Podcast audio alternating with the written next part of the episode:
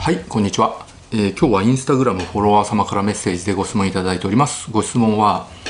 ハイブリッド包協について三木谷先生の意見をお聞かせください。っていうリクエストなんですけどこのねリクエスト質問ね最近すごく多いんですよ。なので今日はえー、ハイブリッド包協について、えー、僕の意見をお話しさせていただこうと思います。で、ハイブリッド包協ってね、知らない人のために説明いたしますと、まあ、包協手術、まあ、シリコンプロテーゼ、シリコンバッグプロテーゼによる包協手術と、あとは、えー、脂肪注入による包協手術を、まあ、同時に行うことを、まあ、ハイブリッド包協って、えー、言われています。で、まあ、同時に行うのねハイブリッド包協っていうと思うんですけど、まあ、間隔を空けてやるっていうこともありますよね。まあ、僕の場合だと先に脂肪注入の手術をして、まあ、それが落ち着いてから、えー、また、えー、次はねシリコンバックプロテーゼを入れて包協手術しましょうっていうこともあるんですけど、まあ、間隔を空けてやるっていうよりかは、まあ、同時にやるのをハイブリッド包協っていうんだと僕は認識解釈しています。で、まあ、結論から言いますとハイブリッド包協手術これ同時にやる場合えっとね、僕に関してはねあのやらないです。はい、なんでやらないかっていうと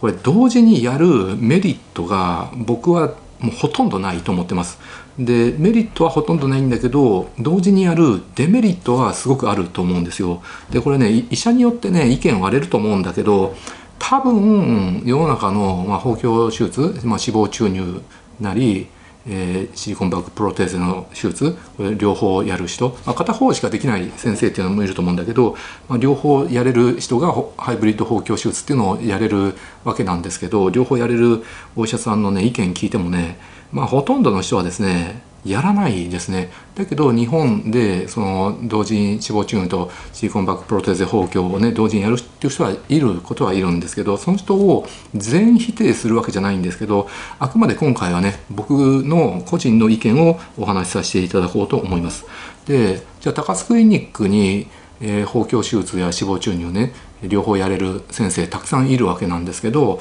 もうあの毎月ねたくさんの手術をやってるわけなんですけれどいろんな先生が。高須クリニックの先生に聞いてもですねまあハイブリッド包協をやる先生ねいないですね、うん、ただ大昔はなんかやってたらしいんですよね。だけどね今や今いないですよね。うんまあそれはねまあ、僕と同じ考えだからと思うんですよ。これは別にクリニックの方針でやってはいけないってね、えー、決めてるわけじゃないんですけどやっぱりやらない流れになるっていう感じなんですよね。うん、でもちろんシリコンバックプロテーゼ単独の包協手術あるいは脂肪吸引して脂肪注入する包協脂肪注入包協手術これはたくさんやってるんです高須クリニックの先生もたくさんやってます。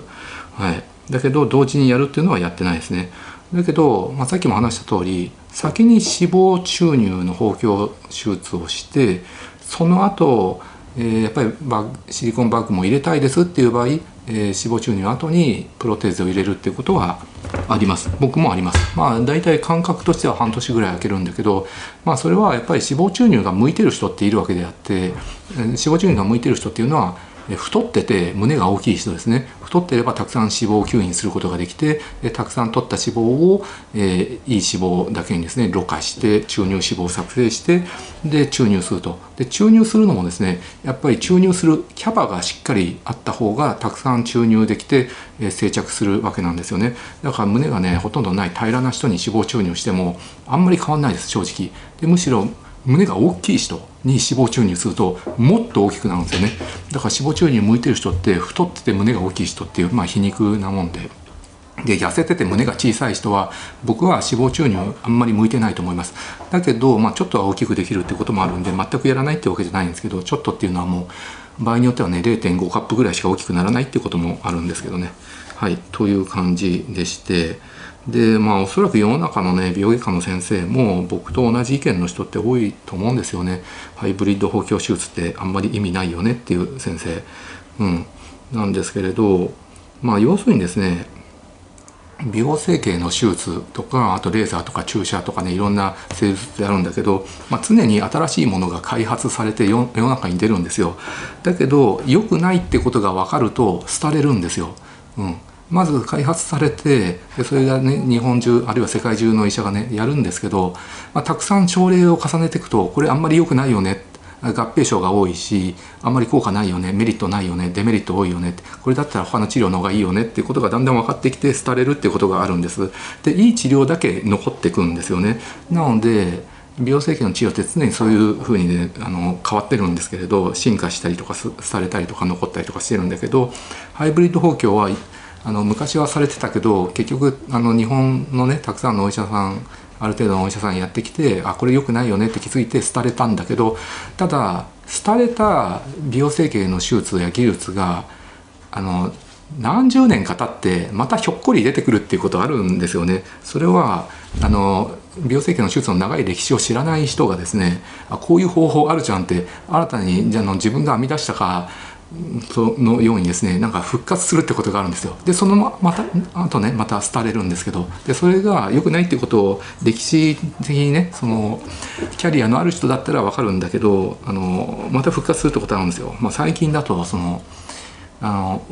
裏止めの埋没法ってあるんですけれどこれも昔あったんですけど廃れたんですけど、まあ、結局インスタ映えするんですよね。あの裏からやると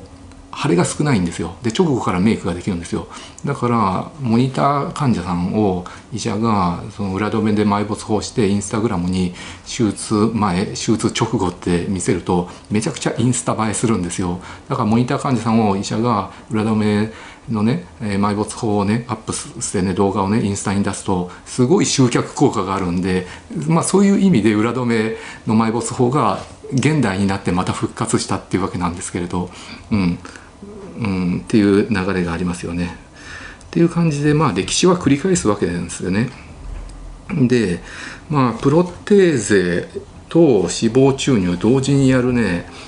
あのデメリットってどういうものがあるかっていうとまず包協手術するためには大胸筋かなり乳腺かなりを剥離するわけじゃないですか剥離して空洞を作ってそこにプロテーゼ入れるわけですよねでそれと同時に脂肪注入するんだったら剥離したスペースに絶対脂肪って入っちゃいけないから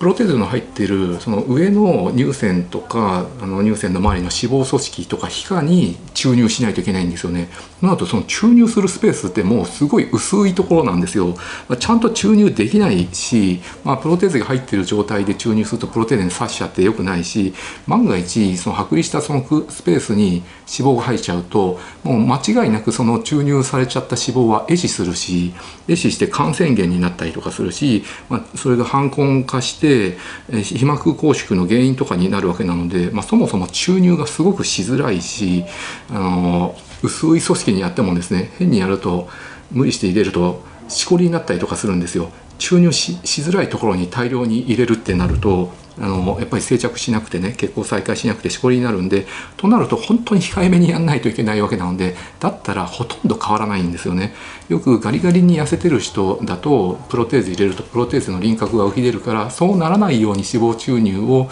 えー、同時にやるハイブリッド包協とか言ってるんだけど僕ねそれは、ま、あ、ほぼ意味ないと思いますね。まあ、そもそもそんなガリガリに痩せてる人プロテーゼ入れてその上のさ乳腺の周りの、ね、薄いところにね注入なんてねなかなか綺麗にできないですよ下手にやるとボコボコになってしこりになるわけなのでやらない方がいいと思いますね特にこのね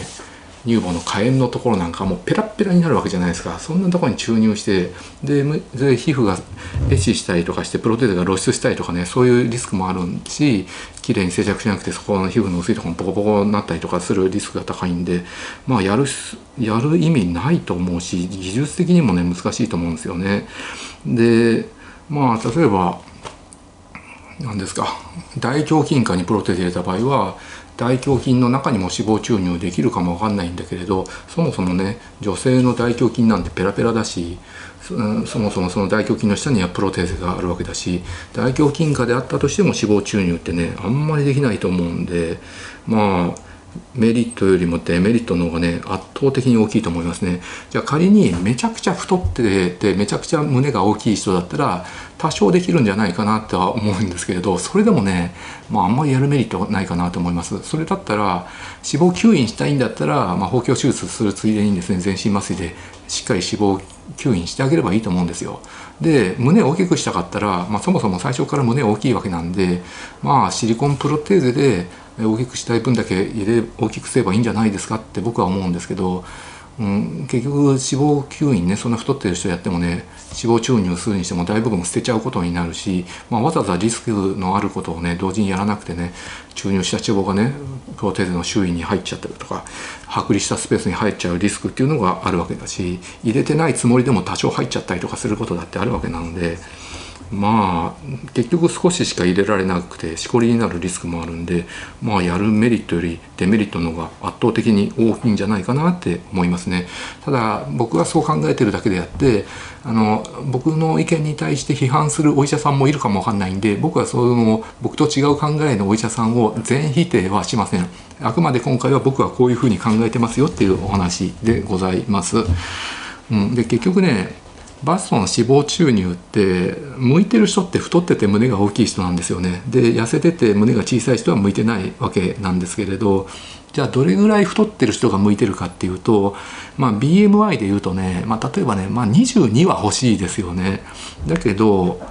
日本人って平均でも BMI22 ないんですよね女性って。日本人の平均身長女性は158ンチで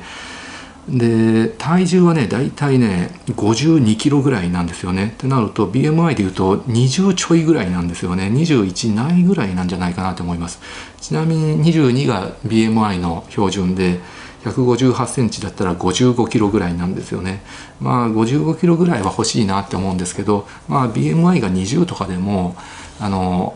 本当にね足とかお腹周り取り脂肪吸引しすぎるとデコボコになるんでデコボコにならない範囲内でねさらっと取ってねでちょっと脂肪が取れてそれを濃縮してねろ過して注入脂肪を作って胸に注入するってなるとね、まあ、本当にちょっとしか大きくならないんですよ。だから痩せてる人のね脂肪注入ってね労力かかってお金もかかるんだけど得るものが少ないっていう形になることが多いですよね。うん、なので、まあ、結局痩せてる人ってシリコンバックプロテーゼによる包協手術をやるってことが多いんですけど本当はねシリコンバックプロテーゼの包協手術も太ってる人の方が向いてるんですよ太ってて胸が大きい人の方がやっぱり乳腺下なり大胸筋下なり、まあ、今ほとんど乳腺下でやるんですけどねモティバのバッグとかすごい柔らかいんで乳腺下でもね痩せてる人をやってもかなり自然な仕上がりになるし動きも出るんであんまり大胸筋下でやるってことは少ないんですけれどなので本当は包協手術シリコンバッグプロテーゼも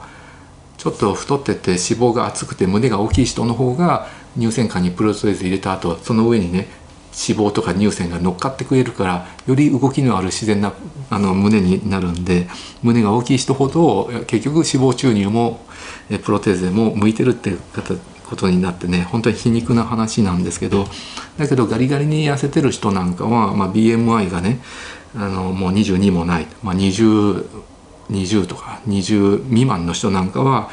脂肪注入向いてないから、まあ、シリコンプロテーゼしか選択しないよねって感じでシリコンプロテーゼやるってことになるんですよ。うん、ということなんですけどじゃあなんで今ハイブリッド包協手術やる先生がいるかっていうとですね、まあ、僕の予想では結局一緒にやるとどっちが効果があるか分かんないんですよ。だってプロテーゼで確実に大きくなるじゃないですか。入れれば入れるだけ大きくなるんだから。200cc 入れれば絶対 200cc 大きくなるし。300cc 入れれば絶対 300cc 大きくなるでしょ？でも脂肪注入は痩せてる人にやってもねほとんど効果ないしそもそもハイブリッドでねプロテーゼ入れた上に注入してもねほとんど上手に注入できなくてちょっとしか変わんないんですかほとんど変わんないんですよ。リスクが起こらない範囲内でやると。となるとハイブリッド補強って言ってプロテーゼ入れて脂肪注入してで必ずプロテーゼの分大きくなると患者さんはとりあえずそう大きくなるから喜ぶんですよ。だけど脂肪注入の効果があるのかないかなんて分かんないんですよ患者さんにとっては。あの医者としては分かるんですけど患者さんは分かんないですもんね。だってあの元の自分がね大きくなってってしか、ね、比べる対象が手術前しかないわけなんでこれがその脂肪注入もう同時にやったバージョンと、えー、プロテーゼしかやってないバージョンを同時に比較することができれば分かるんだけどそんなこと無理なわけなんで、うん、なので患者さんはとりあえずハイブリッド包協手術っていうのに対して高いお金を払ってもで結果が出れば喜ぶと思うんですよ。プロテーゼだけの結果だとしてもね。うん、なのであのこれはハイブリッド包協手術をしているお医者さんやクリニックを否定してるわけじゃないんだけどあのまあお金は儲かると思うんですよ。だって包協手術プロテーゼ単独の料金よりちょっとねトッピングした分ね脂肪注入のトッピングの分高くなってるわけなので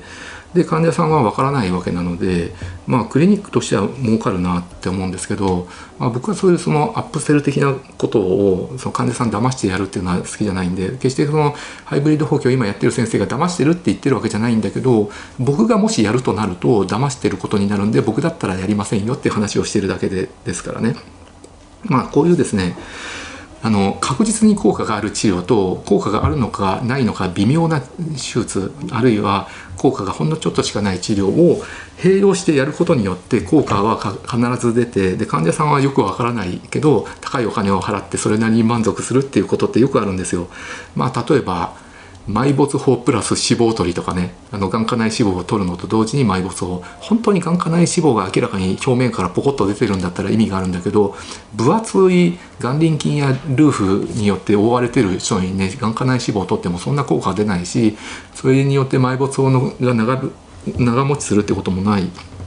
と僕は考えてるわけなんで、まあ、埋没法プラス脂肪取りなんか明らかに僕はほとんどの例がトッピングのアップセル意味のない治療をあの乗っけてるだけだと思うしあとはまあエラボトックスプラスあのちょっとね得体の知れない照射系の引き締め治療とかエラボトックスは大抵みんな効果出るんだけど、ね、あのあとエラボトックスプラスちょっと得体の知れない糸リフトとか脂肪吸引プラス得体の知れないあの照射系とか脂肪吸引プラス得体の知れない糸リフトとか確実に効果のあるものとなんか微妙な治療を組み合わせてトッピングしてアップセルして高いお金を取るっていうのをやるお医者さんいるので、まあ、そういうのもあるかもわかんないですよねっていうふうに思います。はい、っていう感じですよね。うん、という感じででそのハイブリッド包協手術を開発したっていう先生あの知ってるんですけどちなみにその先生ねあのハイブリッド包協手術ねあの僕やってるの見たことないんですよ。僕20年以上その先生の手術見てるんですけどそのハイブリッド包協手術私が開発したっていう先生もあの20年以上ねハイブリッド包協やってないですからね。あのあの普通のプロテーゼの包協手術とかやってるんですけどなので、まあ、結局開発はしたけど廃れたてる治療なんですよね、うん、だけど現代になってちょっと蘇ってっていう感じななんですよね。はい。っていう感じでございますね。うん。なのでまあ美容整形の世界なんか特にそうなんだけど美容整形以外でもそうなんだけど医者によって言うことが違うってね本当によくあるんですよ、まあ、最近だと目の下のクマの治療なんてねあの脱脂がいい脱脂プラス脂肪注入がいいとかあのあるいは脱脂プラス脂肪注入はダメだ。裏ハムラがいいとか。でそれに対して裏ハムラ戻っちゃうからダメだ。って、え、脱脂プラス脂肪注入がいいとかね。あのだから脂肪注入は良くないとか。あるいは何ですか。FGF プラス PRP がいいとか。それは絶対ダメなんですけれど。まあ、目の下のクマの治療なんて医者によって言うことが違ってお互いに自分と違うやり方の人をねあらを探して否定しまくるとかねもうそんなんばっかですから埋没法のやり方だってねこの方法がいいこれはダメだとかあと微中隔延長でもさの肋軟骨じゃないとダメだとか微中隔軟骨はダメだとか自戒軟骨でやるべきだとかあるいは微中隔延長自体が良くないとかね全然みんな言うこと違うしね。はいあと糸リフトを否定する人もいれば糸リフトはいいよっていう人もいるし僕はまあ糸リフトもあの切るね石灰のリフトに比べれば効果を取るんだけど全く意味がないわけじゃないし僕は糸リフト全否定ではないし僕自身もやるんですけどまあ結局美容整形の世界って商売の世界なんですよ。で商売敵がいっぱいいて患者さんの取り合いをしている状態なんですよ。今過当競争なんで。だから相手のことを否定してあの攻撃したりとかあのするのってね本当に今ネット上、まあ、特に医者の TwitterX とか YouTube とか見てもねそんなんばっかなんで、まあ、患者さんはね混乱しちゃうと思います。はい、なのでね僕はあんまりそういう医者のねあの僕と医者のね本人と違うやり方の治療をね否定するとかね攻撃するとかねもう僕そういうね土俵にね上がりたくないんですよね。うん、それが本音でまあ実際ありがたいことに僕指名の患者さんで本当に予約がぎっしり埋まって予約取れない人もいるぐらいなんで本当にありがたいことで。だから単位の先生をね別に否定しなくてもありがたいことに僕の予約が埋まるんであの隊員の先生を否定してまであの自分のとこに予約入れようとかねお金稼ごうっていう意思は全くないんで、まあ、ただ今回はこういう感じでハイブリッド補強に関するね僕の意見聞きたいっていうリクエストがすごい多いから僕はこう考えてますよっていう、えー、説明をさせていただきました。ご了承ください。はいご視聴ありがとうございました。